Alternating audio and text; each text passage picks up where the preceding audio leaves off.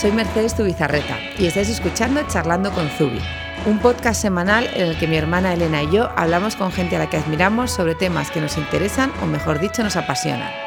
Hoy charlamos con mi hermana Elena. Buenos días a todos, ¿qué tal? Aquí estoy otra vez, normalmente también aquí de, de entrevistadora, pero ahora me van a hacer el tercer grado definitivo. A ver, el fin de semana estuve en el Congreso de Womprende, que Elena no pudo ir, pero la charla que había preparado Elena era sobre finanzas. Entonces pensamos que sería buena idea que como es un tema que os interesa tanto, que yo cogiera ese tema, que también me encanta. Tengo que decir que a mí las finanzas me gustan y las valoro mucho, Elena, ¿eh? O sea, tú lo sabes. Lo sé, siempre has valorado mucho mi trabajo dentro de lo creativa que eres pero siempre las da valor y es que desde el principio eso se nota y en la charla el éxito que tuvo también se nota en que les das una total importancia dentro de tu parte creativa también. Entonces, en la charla sí nos encontramos que había muchísima gente interesada. Nos escribieron, buah, no sé, cientos de mensajes sobre ello, dándonos las gracias por explicarlo. Pero también había mucha gente que no había podido ir y que además, como no estaba grabado, no iban a poder enterarse de lo que hablamos. Entonces decidimos hacer este podcast, le dije un poco yo así a Elena ayer por la mañana, Elena, tenemos que repetir. Y ella me dijo que sí, así que aquí estamos. Habéis mandado vuestras preguntas. He de decir que eh, abrumador la cantidad de preguntas que han llegado. Eso sí, hay temas que son todos comunes. Sí, la verdad que vemos claramente unas cuatro áreas, desde las estimaciones, los precios, alguna cosa más del día a día, de la rentabilidad, el arranque, ese arranque de la inversión inicial y demás, y bueno, alguna recomendación, o sea que, las hemos agrupado un poco en esas, en esas categorías. Vale, entonces si queréis ya nos lanzamos directamente. Eh, por favor, si os gusta este podcast y estáis en iTunes, nos dais una valoración, que nunca os lo pido, la, verdad, y luego oigo otros podcasts y todo el mundo lo pide. Nos dais unas estrellitas, si os ha gustado, nos comentáis, que parece que a iTunes le encanta, pero bueno, hoy me acabo de mirar y somos el número 11 en podcast generales, o sea, estamos alucinadas, pero alucinadas. Sabemos que os estaban gustando, pero no sabíamos qué tanto ahí con Charuca, con Belén, con Cris, con los grandes nombres de la radio española y nosotras ahí metidas. Estamos felices. Gracias. Entonces, eh, vamos a arrancar. ¿Por dónde quieres que arranquemos? Yo te voy leyendo un poco las preguntas y tú, porque claro, normalmente las lees tú, así que vamos a cambiar papeles. Si no, yo me las autoleo. Vamos así haciendo para que sea entretenido y no se convierta en algo muy denso. A ver, empezamos. Empezamos, vale. Vamos a empezar ahí, a saco. De, de parte de Marta Saez P. ¿Cómo estimas las ventas en tienda? Aquí tenemos también, la podemos juntar ah, también, con... Sí, exactamente. Con, ah, con, estas tres? Perfecto. Silvia nos pregunta, ¿cómo hacer un Excel de previsión de ventas realista cuando estás empezando? Y Dressing Room nos pregunta, ¿cómo puedes calcular ventas anuales cuando no vendes y si tu empresa da servicios? Ah, y una más. Y Laura Úbeda acabo de terminar, un, acabo de empezar con una tienda online mientras soy estudiante. ¿Por dónde empiezo? todo va de cómo calcular cuánto puedes ganar, ¿no? Sí, en realidad es la clásica estimación de ventas que desde al principio da como muchísimo miedo y que Mer siempre dice que es la auténtica creatividad de las finanzas. Siempre dice que, los que somos de finanzas somos también súper creativos, que yo siempre he dicho que, que no soy nada creativa, pero forecastear y estimar las ventas que vas a vender al mes, al día y poderte para tener stock y, también para saber qué ingresos vas a tener, le parece ciencia ficción. A ver, truco no hay. Lo que hay es experiencia e histórico. Cuando empiezas, es que es prácticamente imposible que puedas ponerle número a las unidades que vas a vender. Tienes que empezar poco a poco. Tienes que hacer, yo siempre recomendaré unas poquitas unidades si tienes unidades o prever una, compra de servicios de tus servicios poquito a poco, eh, pues cada día me van a comprar, imagínate que al principio abro una tienda online, pues bueno, que me compren uno al día, un producto al día. O si empiezo una, empresa de servicios, pues que el primer mes me contraten tres servicios. Unos servicios que, pues, que, duren a lo mejor el trabajo de una semana. Una cosa muy poco a poco. Y esto de, la estimación de ventas se demuestra andando en cuanto pase ese primer día, esa primera semana, ese primer mes, ya con eso tendré mi pequeño histórico. Y con ese pequeño histórico es el punto de, partida y la piedra de partida por el que podré eh, analizar. ¿Y qué se empieza a analizar? Ya con un mes de ventas de algo, eh, ya puedes analizar qué vendiste en cada una de las semanas, más o menos qué vendes de total unidades entre los días del mes, cuánto vendes al día. Y lo normal es que en un negocio que está empezando, siempre que lo alimentes que, y que lo comuniques, vaya creciendo poco a poco. Si tu producto o tu servicio es relevante, enseguida, en cuanto tengas un segundo mes, podrás mirar cuánto has crecido respecto al primer mes y poder tener un poquito más de información para proyectar el siguiente mes. De nuevo, eh, eso es una pregunta que contestaré más adelante un poco en la parte de, de, estimación de cuánto arriesgarse. Hay que empezar con poquito a poco. Nosotros hicimos una muestra de cada de los bolsos en ese verano del 2012, con lo cual hicimos una producción de seis bolsos, teníamos seis modelos.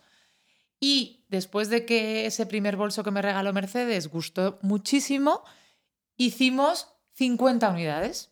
Nos parecía que en todo el verano, entre pensar en nuestros amigos y conocidos, esos ya serían por lo menos 25 personas, y otros 25, pues bueno, que pudiéramos vender y tal, y también en función de la inversión que luego os contaré que podíamos dedicar a ello.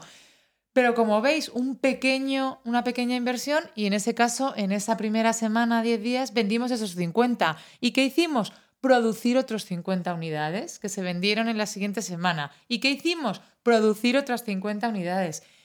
Lo ideal, sobre todo cuando tienes un producto que es de fabricación y que requiere una inversión, es empezar poco a poco. Y es el único truco que, que, os doy un poco para, para que podáis proyectar. Luego es verdad que cuando, si ya nos ponemos en que tienes un año completo de ventas por mes, por semana y tal, lo que tienes que hacer es analizar la estacionalidad que tiene tu producto, cuáles son los meses más fuertes que suelen ser Navidad, rebajas.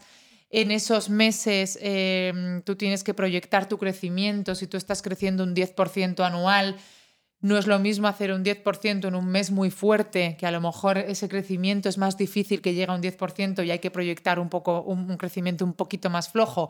O en un mes eh, mucho más flojo, no es lo mismo, eh, no es lo mismo además un mes en el que es muy importante cuando tú miras un, gráfico de ventas, mirar esos picos, por qué han ocurrido. Tuve una promoción, tuve un lanzamiento de un producto, para el año siguiente saber si tienes el mismo tipo de actividad, de comunicación y de lanzamientos y puedes alcanzar ese crecimiento eh, que te pongas en cada uno de los meses. Pero sobre todo que eh, las ventas se demuestran andando, poco a poco. Y enseguida tienes un mínimo histórico para poder proyectar. Hombre, siempre hay cosas, pensad también en vosotras mismas. Yo en eso soy, muy práctica, Elena eh, y yo lo hemos hablado mucho. A veces, eh, de repente hay una semana que las ventas son peores y es, es que las ventas esta semana son peores. Y yo siempre digo, ¿pero te apetece comprar esta semana? Pues no. Yo, pues entonces a la gente tampoco. También un poco pensad que tú compras cuando cobras, por lo tanto siempre es más fácil vender cuando la gente acaba de cobrar. Eh, tú compras menos a mitad de mes o justo antes de que pase la visa, porque estás ahí con lo de, ay, no sé cuánto me va a pasar de visa, no me acuerdo. O sea, también en todo esto, yo lo que me he dado cuenta es que lo que mejor funciona siempre es aplicar el sentido común. Pensad en vosotras, vosotras sois vuestra mejor clienta. Entonces, eh, las tendencias que vosotros veáis de cuando más compráis o menos compráis, aplicadlas a vuestra empresa. y la verdad es que sorprendentemente funcionan. Si llueve nos apetece menos comprar, si hace bueno nos apetece más comprar, es, o cuando cambia la estación o tal. En esos momentos sí podéis pensar que tendréis momentos más altos o más bajos y un poco estudiarlo un poco por meses también y como decía Elena, producir poco. Si se produce en España es más fácil porque podéis hacer tiradas más pequeñas normalmente, de forma que vayáis controlando. Porque la verdad, yo no hubiera podido, ni tú tampoco, me imagino, estimar seis meses el primer año. No, fuimos aprendiendo sobre la marcha. Esos primeros seis meses del 2012, pues en la primera colección vendimos 200 unidades y en la segunda colección vendimos 500 unidades, porque la primera colección fue de verano y fueron apenas dos meses y medio, en cambio la de invierno tuvimos una Navidad. Con eso ya podíamos imaginar que habíamos vendido el doble de una colección nueva frente a la anterior, podíamos estimar que el crecimiento era bueno, que a lo mejor había que producir por lo menos unas unidades también más o menos del doble, pero como también había sido temporada de Navidad y la temporada de Navidad es el periodo más alto con diferencia en diciembre y enero si también hacéis rebajas, Tampoco era lo mismo comparar una temporada de, verano con la temporada de invierno, con lo cual a lo mejor no era el doble lo que teníamos que hacer en el siguiente verano, sino un poquito menos para ir, ir poco a poco y, tampoco estocar. Pero como veis, es todo un razonamiento absoluto de sentido común y se demuestra un poco andando, haciendo histórico. Es la única manera. Siguiente preguntas. Pregunta, preguntas, porque son tres muy similares, son estas tres, ¿verdad? Más o menos. Bueno, la primera es Laura Caneval, Lobato. ¿Cómo se prevén las tendencias y sus costes? Y, ah, no, esta es sola. Perfecto. ¿Cómo se prevén las tendencias y sus costes? Pues ocurre, tendencias. ocurre exactamente lo mismo con las ventas. Los costes tenéis que intentar siempre que vayan eh, parejos encaminados con vuestra estimación de ventas. Empiezas eh, con unas ventas creándote un pequeño histórico y en función de esa evolución de ventas tienes que prever los costes. Los costes se dividen en esos gastos, pues hay más o menos, hay un par de grandes grupos. Uno de ellos, si vosotros producís, son los costes un poco directos que se llaman, que van directamente asociados a las materias primas y la fabricación, los costes de aprovisionamiento que se llaman en contabilidad. Y por otro lado están costes generales. En costes generales está desde los salarios y costes de personal, cualquier gasto de marketing, el estudio, la logística, todos esos son costes que se llaman indirectos. Los directos se llaman así porque van asociados directamente a un producto y se pueden asignar directamente a 10 euros me cuesta fabricar este boli. Y los indirectos, personal, el coste de alquiler del estudio y tal, no están directamente asociados a, eh, a un producto, a cada vez que vendes una unidad, simplemente los tienes. Entonces, en función de la estimación de ventas y las ventas que vayas alcanzando, habrá, por supuesto, unos costes asociados de fabricar esas, esas materias primas y eso simplemente multiplicar el coste de una unidad por el número de unidades que vas a producir y ponerlo en el mes del calendario adecuado. Y a continuación tendrás esos costes que llamamos indirectos en los que al principio sean muy pocos, porque todos hemos empezado en el salón de nuestra casa, como en el salón de Mercedes, que no había costes de alquiler, que estábamos trabajando a la vez en otra cosa y tampoco teníamos personal.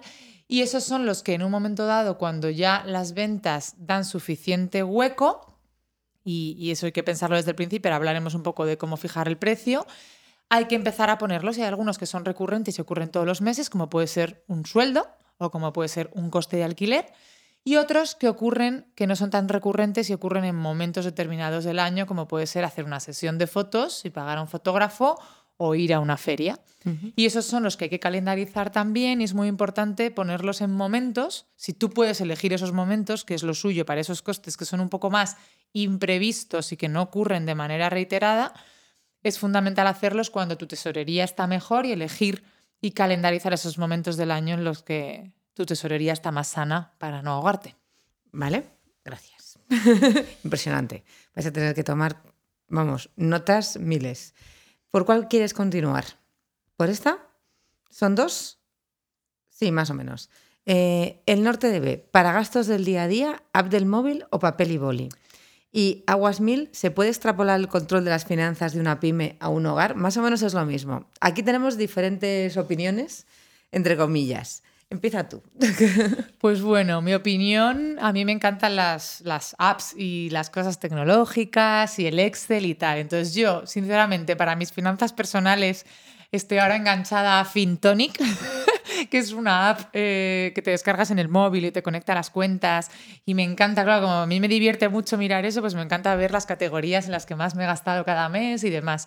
Y luego para la empresa, por supuesto, aparte de un, de un programa de gestión que se llama Odo, eh, también, por supuesto, trabajo muchísimo el Excel. Entonces, aparte de ese programa de gestión donde están las ventas, eh, muchos de los gastos y demás, y de las producciones. Eh, también llevo un Excel, bueno, varios Excel, en el que en uno están todas las ventas, o sea, es súper importante y eso atañe un poco al principio. Que no solo, o sea, que te hagas el histórico, pero que, te, que tengas escrito ese histórico en un Excel o en donde quieras hacerlo, pero bueno, yo recomendaría siempre un Excel. ¿Quién me han comprado con su referencia, unidades, precio, valor, cliente, mes y año? Y eso es lo que luego te da eh, posibilidad de poder analizar todo lo que se estaba diciendo al principio. O sea, tenéis que tenerlo en un Excel, como si lo metéis a mano, porque todas las ventas las hacéis a mano. Casi todas las páginas web tienen descargables de esas ventas. Te descargas todos los campos que tú quieres y te los descargas en una tabla de Excel, todos por columnas, todos los campos, y puedes hacer tablas resumen para, para ver todo esto. Eso es fundamental. Y de Excel también, pues por supuesto, para mirar ingresos, gastos, finanzas, eh, tesorería, mm, todo importantísimo y súper útil hacerlo en Excel. Yo por mi parte eh, llevo las finanzas también en mi casa, me encargo yo y hasta ahora lo llevo con un Excel. Hasta ahora digo que son, yo tengo un histórico de 10 años de finanzas, de finanzas familiares y además yo hago cierre anual incluso que eso es algo que le hace mucha gracia a Elena porque así veo cuánto gasta en alimentación, lo, categorizo todo, lo tengo todo, todo muy organizado. Y este año me he pasado al caquebo. Quizás porque me resulta más cómodo apuntarlo en un cuaderno y me gusta cómo lo organiza Caquebo para ver algunas cosas. Entonces, pero vamos, el Excel es magnífico, para mí es totalmente extrapolable. Al final son compras, son ventas, son ingresos. Si sabes llevar bien unas finanzas, al final, es lo que decíamos al principio, ¿no, Elena? Es sentido común. Si tienes sentido común para pagar unos préstamos, comprarte una casa, eh, gastar en comida y organizar las vacaciones, ¿cómo no vas a tener sentido común para llevar una empresa? Al final es lo mismo. Porque, por ejemplo, eh, a la vuelta al cole tú intentas comprar menos en septiembre porque sabes que es un mes de muchos gastos. Entonces, muchas veces intentas comprar antes, ¿no? La cuesta de enero, o sea, todos sabemos cuáles son las cuestas. Pues ocurre lo mismo en tu empresa. A lo mejor no es la cuesta de enero la de tu empresa, porque, por ejemplo, en nuestro caso, nosotros venimos, es más bien en la montaña de diciembre-enero, porque son los dos meses en los que seguidos más vendemos debido a las navidades y, en nuestro caso, como estamos en moda, a las rebajas. Para mí es más bien la cuesta de febrero, por ejemplo, que es ya cuando las rebajas están terminando, está entrando la nueva temporada y es un entre temporadas que normalmente suele ser mucho más valle. Luego vuelve a haber un pico cuando empiezan las rebajas a finales de junio y en julio y cae ese pico completamente en agosto porque la tienda se cierra, eh, normalmente varias semanas y todos estamos pues dedicándonos a, descansar y a esas maravillosas vacaciones. Mm. Por lo tanto, como veis, al final es sentido común, un poco analizar vuestros ritmos y es más fácil también eh, luego extrapolarlo a una pyme o a una pequeña empresa.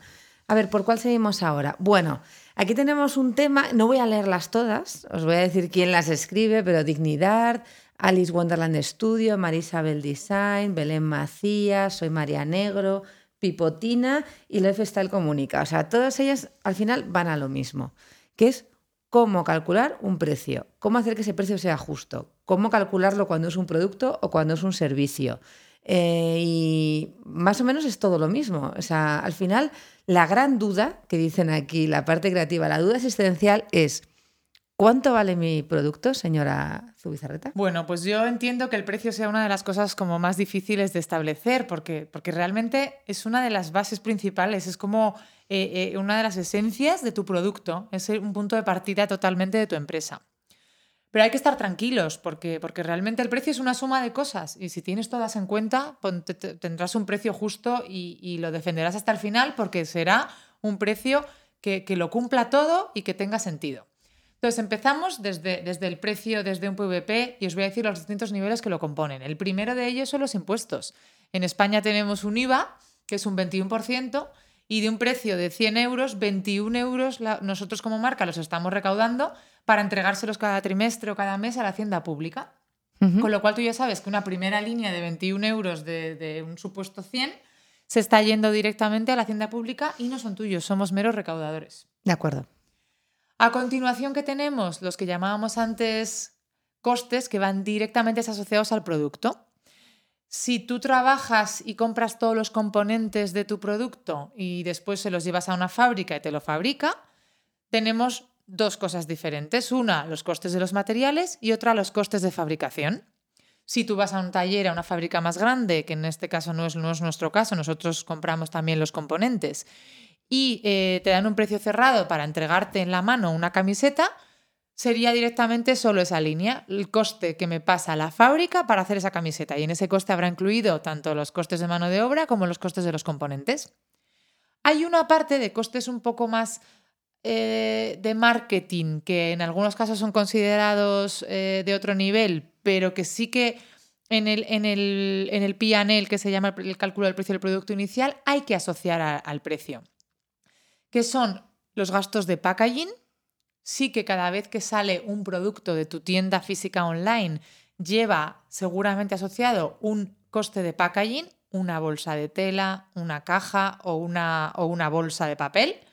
Y también muchas veces un coste de logística, sobre todo si yo solo estoy vendiendo online y tengo gastos de envío gratis en todos mis pedidos, tendré que incluir en ese precio de mi producto también repercutir lo que me cuestan a mí los gastos de envío para poder calcular y cubrir eso.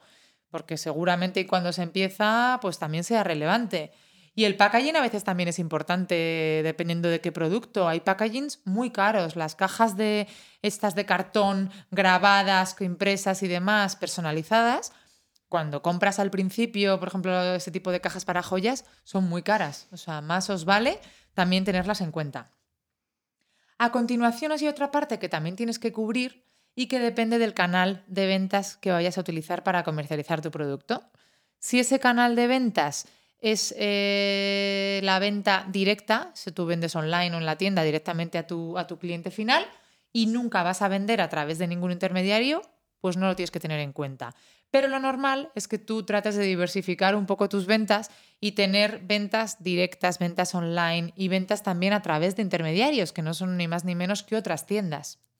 Esas otras tiendas, evidentemente, por comprarte un volumen de producto, porque lo normal es que no te compren de uno en uno, sino que te compren de 30 en 30, y por darte visibilidad, apoyo y adelanto eh, un poco y, volumen en tu, en tu fabricación, te van a pedir un margen y un trozo que es como un descuento eh, en tu PVP. Es decir, ellos no van a comprar 30 unidades a 100 euros. Ellos compran 30 unidades a 100 euros menos un descuento por comprar volumen y también por eh, promocionar tu producto, por venderlo. ¿Por qué? Porque ellos están pagando un alquiler, tienen una estructura de empresa y van a utilizar eh, todo su canal y su apoyo para promocionarte. Con lo cual, ese es un siguiente mordisco eh, que se lleva tu PVP y que también tienes que tener en cuenta si vas a vender a través de esos canales.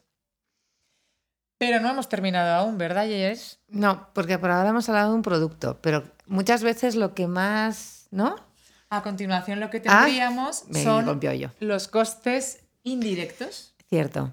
Cierto, los que menos me gustan, porque eso sí que son que bailan muchísimo dependiendo del momento que está tu empresa, además. Es que efectivamente toda la parte de arriba que se estaba contando parece como más obvia, ¿no? Pues bueno, pues hago el, el PVP en función de lo que me cuesta. Bueno, pues si entra una tienda, pues de cada 100 euros a lo mejor le tengo que dar 30 euros de descuento a ellos para que me compren 30 unidades. Pero es que a continuación, esos costes indirectos, que lo normal además es que al principio, cuando empiezas una marca, apenas tengas, porque todos, pues como hemos empezado en el salón y hemos tal, entonces no teníamos costes de alquiler, no había costes de personal, pero en un momento dado tienes que meterlos y tiene que haber hueco. Tienes que dejar ahí también otro porcentaje y suficiente hueco para poder eh, tener eh, inversiones y dinero cada vez que vendes un producto para ese tipo de inversiones y costes indirectos. ¿Y tú más o menos cómo calculas eso? ¿Hay unos porcentajes estándar o algo que nos, que nos ayuden? El decir, pues no sé, personal, eh, alquiler, porque claro, yo, puedo alquilar algo carísimo y, y, me fundo todo, esos indirectos en uno. Sí, pues hombre, teniendo en cuenta, hagamos ahora ya dos, tres grandes grupos, desde que el IVA es un 21% de tu precio el aprovisionamiento, que son esos costes un poco directos, seguro que se van a llevar otro 40% como mínimo. ¿40? De, eh, de, tu aprovisionamiento como mínimo en función un poco de los, de los, los acuerdos que llegues con proveedores. Todos hemos empezado con, un, con unos volúmenes y, y, luego a lo mejor al ir creciendo hemos podido Negociar. tocar y mm. renegociar. Muy importante. Hay muchos sitios, por ejemplo, nosotros en los, en los, en los impresores van por, por escalados de metros, entonces cada vez hemos mejorado el precio de impresión desde los las primeros 5 metros o metro que hacíamos hasta ahora que hacemos 200 y 300 metros. Otros proveedores no trabajarán en escalados, incluso algunos te irán subiendo el precio todos los años, que nos pasa, por ejemplo, con las cremalleras o con otros proveedores de fabricación también, porque se van adecuando también a, los costes del mercado. Pero bueno, hay que tener eh, todo eso en cuenta y por lo menos un 40% de tu, de tu PVP seguro que se va ahí. Y a continuación ya pasamos a los costes indirectos, que para que os hagáis una idea, eh, por lo menos un 20% lo vais a dedicar a personal, por lo menos un 20% lo vais a dedicar a marketing y lo ideal sería que, se, que luego quedara alrededor de un 10%, 5% o al menos 0% eh, para que tu negocio sea rentable y no genere pérdidas, por supuesto. Ya nos hemos comido el precio entero. Ya nos lo hemos comido. Es muy normal comerse el precio. Es muy normal y en empresas como la nuestra, mm, desde el principio que reinvertimos todo lo que conseguimos, o sea, ¿no, creéis que nosotros damos pingües beneficios cada año? Hemos tenido años un poquito mejores y años un poquito peores, pero, pero hemos sido, mm, si hiciéramos un compendio de los seis años que llevamos, estaríamos más o menos ahí, ahí, en cuanto a pérdidas y ganancias de rentabilidad. Hay años en los que se requiere invertir mucho y años en los que la recogida es un poco menor, pues depende un poco de los vaivenes de los canales y demás. Siempre, por supuesto, tratando de crecer en ventas, que siempre ese alimento de ventas, que es lo que te alimenta la rentabilidad, funcione, porque si no, es que algo está pasando y tienes que un poco que, que revalorar tu negocio y ver las categorías y ver dónde estás perdiendo. Pero como las ventas suben y a la vez lo que intentamos siempre es invertir y eh, gastar más, para que la marca sea mayor y la, eh, el, nivel sea mayor, al final lo comido por lo servido, pero bueno, encantadas de reinvertirlo porque cada vez lo que hacemos tiene más valor y estamos en mejor nivel. Todo esto hemos dicho de un producto físico. Luego tenemos el gran problema, que lo hemos oído al, al, principio, que es a un servicio. Lo que cuesta poner precio a un servicio, a un diseñador que lo único que te está dando es eh, cosas que muchas veces al ser intangibles la gente valora menos. Desde diseño gráfico, diseño de, la web, por ejemplo, o que te hagan un packaging. La gente tiende a, tirar para abajo, más que si le das un producto físico. ¿Cómo calculan ellos su precio? Pues a ver, la verdad que, mm, también es un poco sentido común. Eh, nosotros verdad que vendemos productos, pero yo os diría dos o tres cosas como que pueden servirnos un poco de guía para, para ver cuánto debe valer mi servicio. Lo primero de ello, eh, yo creo que el servicio normalmente debe ser tarificado en función de las horas que has dedicado a, a ese trabajo. ¿Y cómo calculo ese precio de hora? Pues hay un primer punto que es qué siento que vale mi dedicación de una hora de tiempo con la experiencia que tengo, con lo que puedo aportar a algo.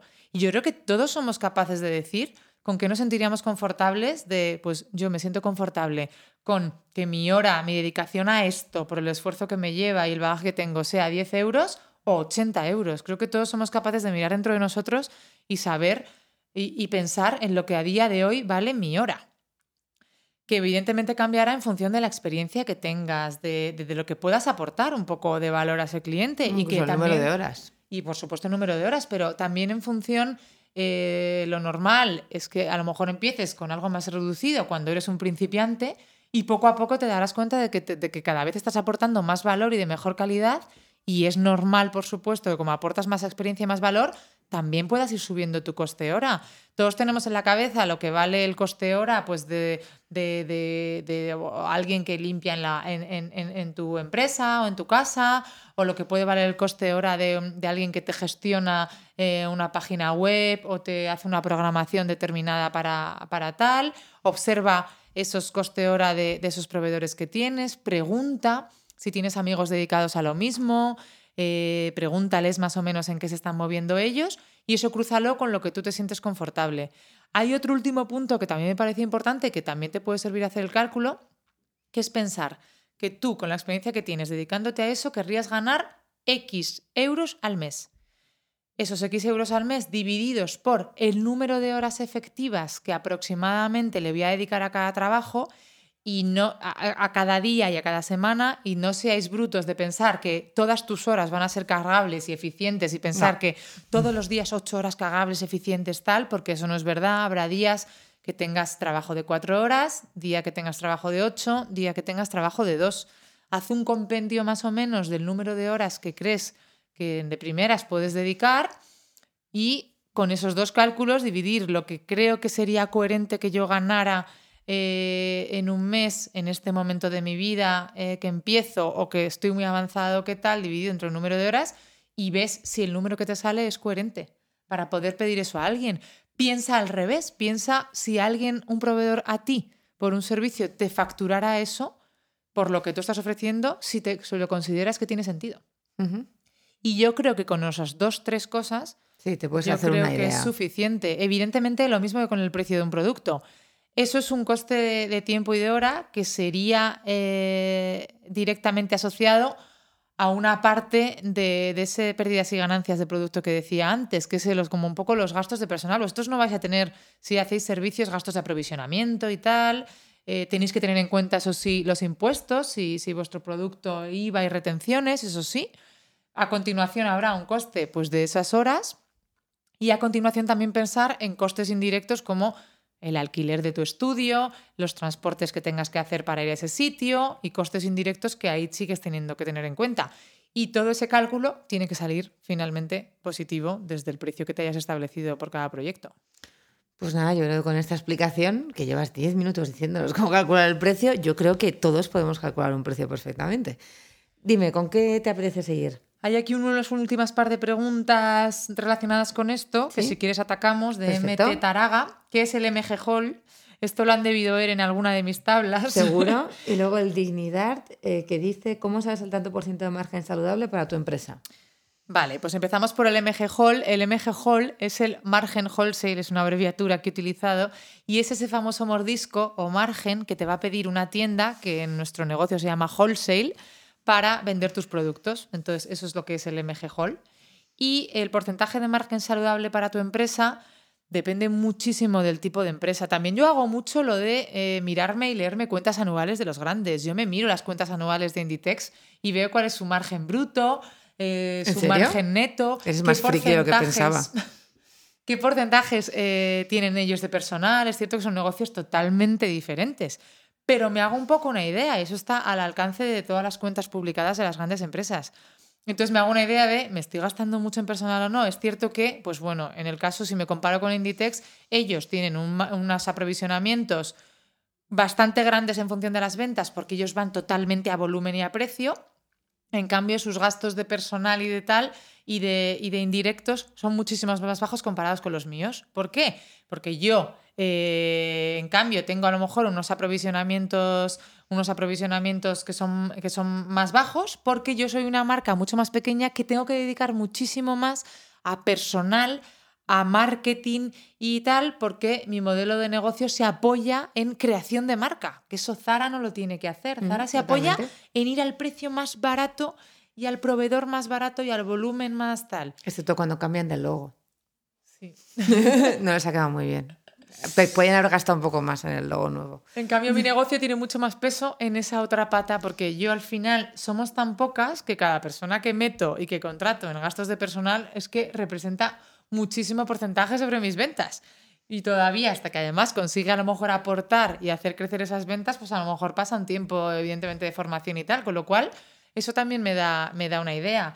Pero por terminar un poco con el porcentaje de margen saludable, Depende un poco del tipo de servicio, pero lo ideal finalmente, y sobre todo si es una marca pequeña, es que el total de rentabilidad final, quitando todos los costes y tal de tu negocio, sea o cero o un poco positivo, para que tengas dinero para poder reinvertir en el año siguiente. Toma ya. A ver, sí, siguiente tema. ¿Con cuál atacamos? ¿Cuál te gusta más? Podemos ir a ver ¿Cómo calcularse un proyecto rentable? Más o menos ya lo has contestado. Este también, que era de botón de nácar. Uf, inversiones. Eh, contabilidad, ¿cuál te apetece más? Estas son un poco así generales, más de rutinas financieras, más pues, genéricas. Pues si quieres, eh, leo un poco estas tres. Empezamos por aquí. Estivalis 3. ¿Por dónde empezar a invertir si quieres trabajar como freelance? Titina, ¿algún truco para llevar la contabilidad al día? Lofestyle comunica cómo organizáis vuestras cuentas bancarias. Una para empresa, otra para personal. Bueno, ¿cómo organizamos? Ahí, somos unas cracks. bueno, lo primero por dónde empezar a invertir, si quieres trabajar como freelance, pues también depende un poco de tu tipo de, de servicio, de trabajo y demás. Pero bueno, supongo que lo primero es tener un lugar donde trabajar y, un, y los materiales un poco técnicos, si es un ordenador o un tal, eh, por donde trabajar y luego también evidentemente cómo te comunicas, ¿no? Cómo dar, pues tener una página web o una cuenta de Instagram donde enseñar tus, tus servicios o tus productos. Yo que sí he sido freelance, la verdad es que lo primero que invertí fue en eso. Me hice un perfil público, me hice una pequeña web simplemente para que alguien pudiera llegar y mirar mi teléfono. O sea, tú tienes unas tarjetitas pero vamos, las tarjetitas las puedes hacer en Mu, en Fly Alarm, hay un montón de sitios donde puedes hacerlas bastante baratas, incluso probablemente en la copistería de tu barrio. Luego, eso sí, yo necesitaba un ordenador para trabajar como interiorista, invertí en un ordenador, por supuesto, uno que estuviera cómoda, uno que, que me diera el servicio que yo necesitaba y los programas informáticos que yo necesitaba. O sea, realmente mis inversiones fueron en lo que necesitaba para arrancar. No invertí nada más porque trabajaba en casa, ese, ese gasto me lo podía ahorrar el buscar un sitio, pero sí que es verdad que rápidamente, y eso es así, no quieres meter a clientes en tu casa. Entonces, muchas veces un coworking o una cosa similar te, te puede suplir eso. Y además, en, muchas ocasiones también es bueno salir de casa y que te dé un poco el aire. Ya depende de cada uno. Hay gente que le encanta estar en casa y gente que no. Entonces, yo invertiría en eso, en algo que, o sea, en comunicación, que va a ser o redes sociales o web, en el material que necesitas para trabajar. O sea, necesitas un metro, no seas rata y cómprate un metro bueno necesitas uno de 5 metros, cómprate el de 5, no el de 3. O sea, a veces hay que hacer una pequeña inversión, pero que son tus materiales de trabajo. Y no los compres malos.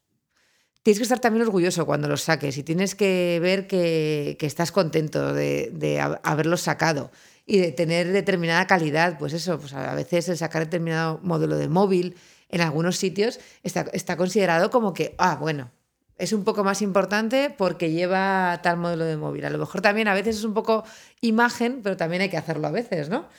Sí, por supuesto, hay cosas, dependiendo total de tu sector, pero hay cosas que son importantes, eh, ¿sabes? Dependiendo, pues en moda serán unas, en la parte tecnológica serán otras, o la parte artística serán otras. Si realmente te vas a dedicar a eso es que eres un experto un poco en ese sector y, sabrás perfectamente por dónde tienes que empezar. Siempre nuestra propuesta, como siempre desde las Tubi, es ir poco a poco. Y es que sean desde los imprescindibles y poco a poco ir mejorando. Es como nosotras sabemos hacer las cosas. He encontrado otra pregunta que también está un poco a juego con la de lo que está el comunica que vas a contestar ahora de las cuentas bancarias, que es si, si apartáis el IVA en otra cuenta bancaria y luego otra más también de IVA, lo del IVA os tiene fascinadas. ¿Qué hace para no pagar tanto IVA? Lo pagamos no hacemos nada, no se puede hacer mucho. Comprar más. A ver, el tema de la organización de cuentas bancarias, pues sí, efectivamente, tengo por supuesto separadas la de la empresa de la personal, o sea, fundamental. Pero yo creo que incluso, aunque seas eh, un freelance, es importante que tus cuentas estén en otro sitio. Así cosas un poco que también me preguntan rutinas financieras, revisar los gastos, organización de ingresos y gastos y tal, y luego si quieres hablamos del IVA. Cosas que hago y os digo yo cómo es mi día a día, porque yo las finanzas las miro todos los días. Pues yo todos los días miro la cuenta bancaria simplemente para ver si ha llegado alguna cosa que no tenía prevista y tenerlo en cuenta. O sea, lo llevamos al céntimo y al día.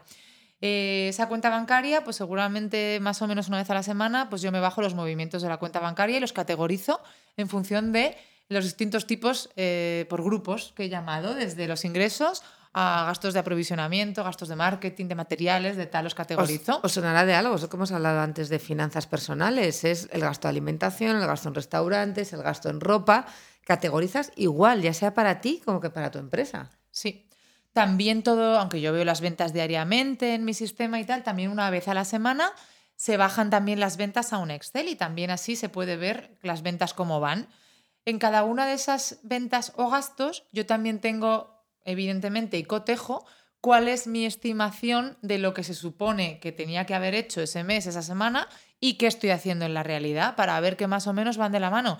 Y si tengo que retocar algún tipo de previsión eh, de una cosa que pensaba que iba a entrar el mes que viene y ha entrado este, o de unas ventas que están mucho más alegres de lo que esperaba, pues lo retoco sobre la marcha y así voy adecuando y teniendo muy, muy, muy claro como mínimo lo que van a ocurrir los próximos seis meses. Sería algo que como mínimo intento proyectar incluso más, normalmente tengo hasta un año, por lo menos un total año, a lo mejor no calendarizados 12 meses en, vista futura, pero como mínimo al mes eh, tener seis meses de ingresos y gastos más o menos estimados irlos retocando prácticamente cada semana en función de lo que te ha entrado y no. Me ha entrado un pedido nuevo de una tienda, estoy vendiendo menos o más en la tienda, o lo que os decía, un gasto, o se ha contratado finalmente una persona este mes en vez del que viene, o no se ha encontrado esa persona y no se va a contratar hasta el mes siguiente, o hemos decidido, eh, se ha acabado el packaging y antes de lo esperado y tengo que hacer una, compra de, de packaging nueva.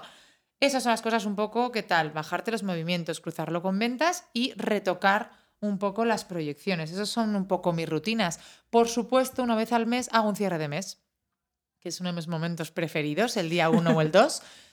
Ya miro encerrado ese mes lo que había estimado y con lo que he cerrado finalmente, para de nuevo también si tengo que retocar alguna previsión futura, la retoco. Y lo mismo con los gastos, y hago un poco, muchas veces cada trimestre más o menos sí que me siento con, con Mer y le enseño un poco cómo vamos para que ella también tenga en cuenta un poco ya a lo mejor solo ve el importe total de tesorería en la cuenta o unas ventas de un mes, pero no sabe que esto puede estar muy alto aquí, pero es que el mes que viene vamos a pasarlas fatal porque viene otra cosa con muchísimo más gasto.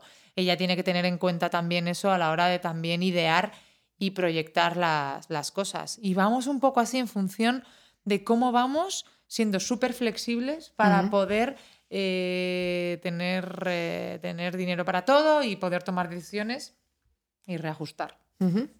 Y luego el famoso IVA. ¿Qué nos cuentas del IVA? ¿Nos apartamos el IVA en otra cuenta? Pues la verdad es que eh, como lo tengo proyectado en, en, mi tesorería, en el mes que me va a caer y hago, yo voy haciendo una estimación cada mes más o menos y me siento con el contable y tenemos un contable que nos presenta los impuestos y nos contabiliza eh, todo en la parte un poco más contable, en la parte que hay que presentar a Hacienda. Entonces, eh, más o menos lo tengo previsto y como lo tengo previsto en mi Excel de tesorería, no me hace falta pasármelo a ningún sitio, porque tengo previsto que ese dinero no se puede tocar porque va a salir en, en determinado mes. ¿Qué hay que hacer para no pagar tanto IVA? No puedes hacer nada. Pagar IVA significa que has vendido mucho. Así que alégrate de que estás vendiendo mucho. Y siempre ten en cuenta que tú de esos 100 euros de producto que estás vendiendo, 21 euros no son tuyos.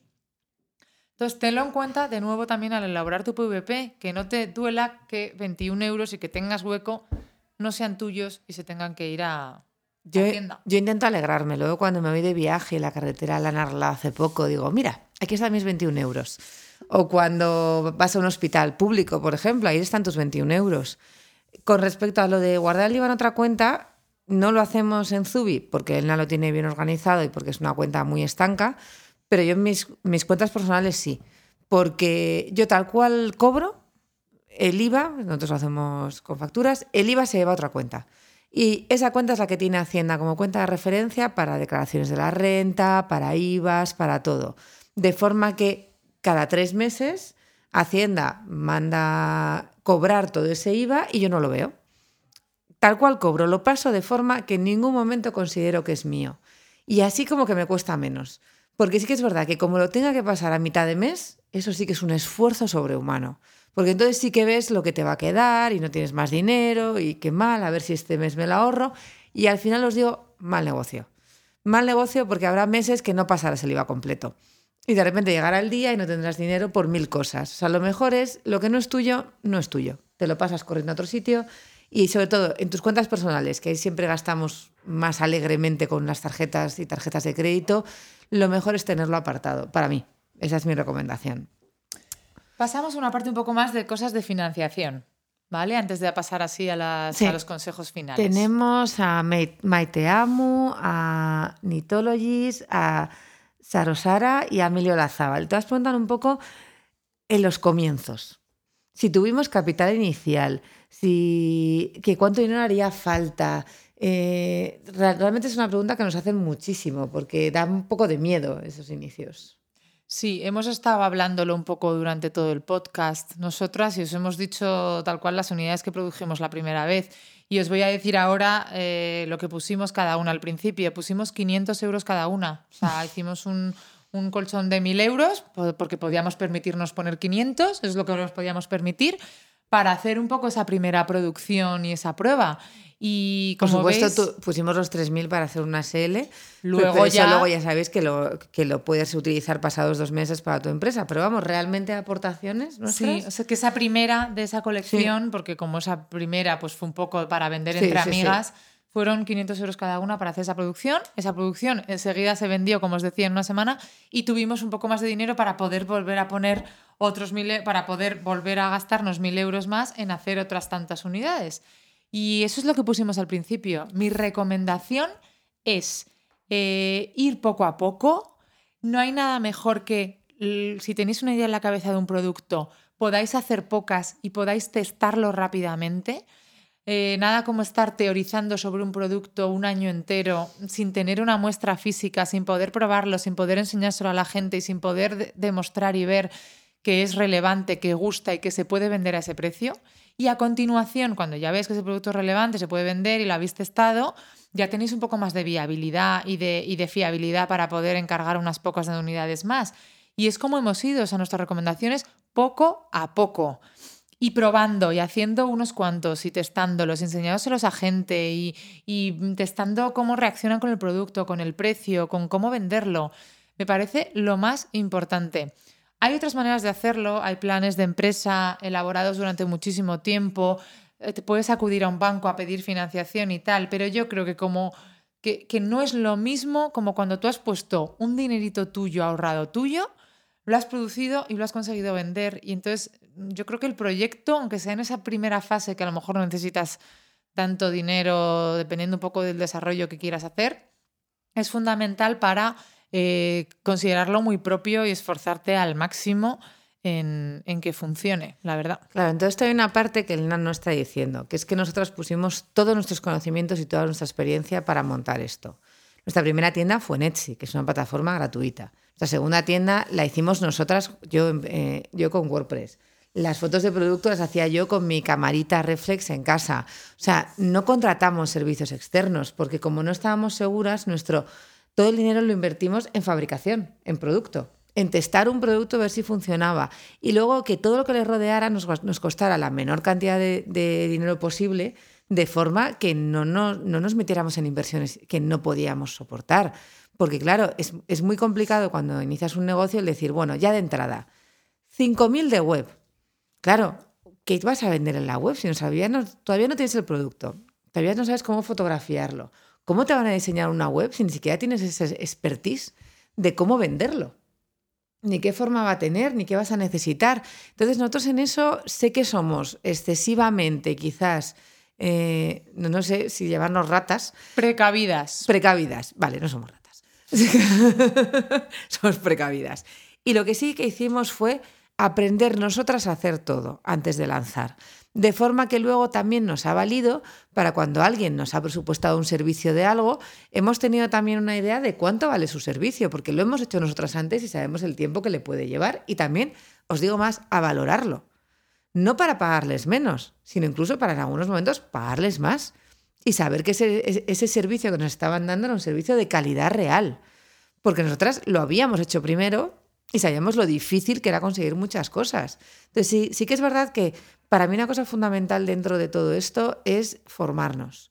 Sé que mucha más gente ha hecho lo mismo que nosotros. Hay tutoriales de internet, hay cursos, existe eh, existe doméstica, que simplemente que, son cursos además muy específicos. Foto de producto, llevar redes sociales. Y todo eso, a lo mejor lo que tienes que plantear esa primera inversión es en tiempo. No tiempo tanto para preparar planes de empresa, sino tiempo para aprender esas necesidades que vas a tener después y en ese tiempo fabricar tu producto. De forma que cuando salga tú seas la persona que lo lidera todo y poco a poco, a medida que eso vaya dando beneficios, vas gastando en que otros lo hagan por ti. ¿A ti qué te parece eso como forma, como consejo? Sin duda, yo creo que es el mejor, la verdad. Realmente cuando tú tienes algo tuyo y tal, te tienes que meter hasta el fondo en todo lo que puedas.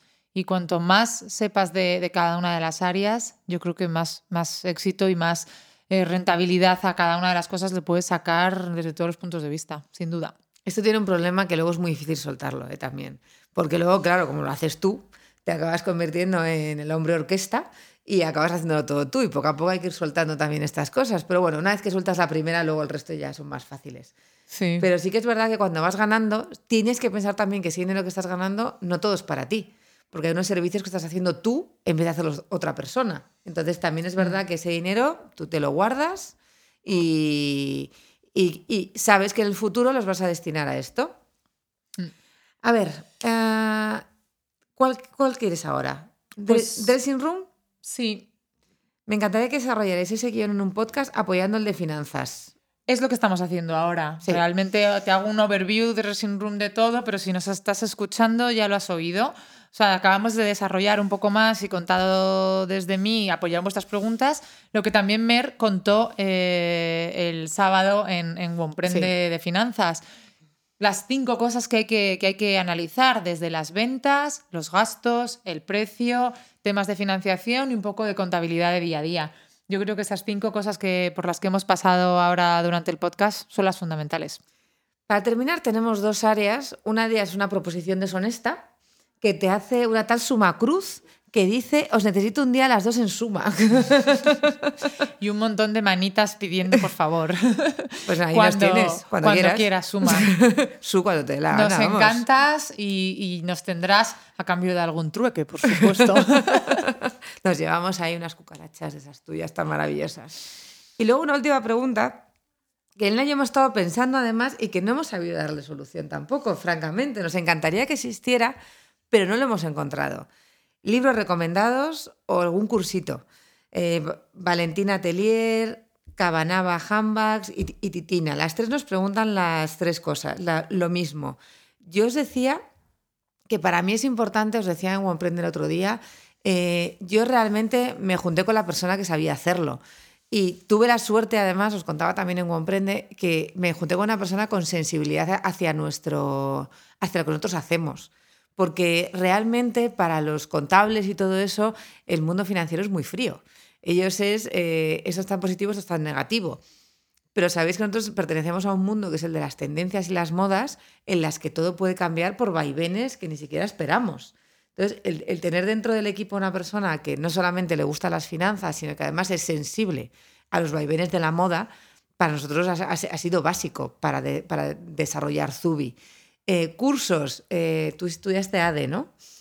Sí, yo estudié ADE, pero la verdad que, que todo lo que he aprendido, sobre todo lo he aprendido trabajando en marketing y ventas en empresas más grandes. Eh, yo creo que es el mejor, el mejor trabajo, es la experiencia.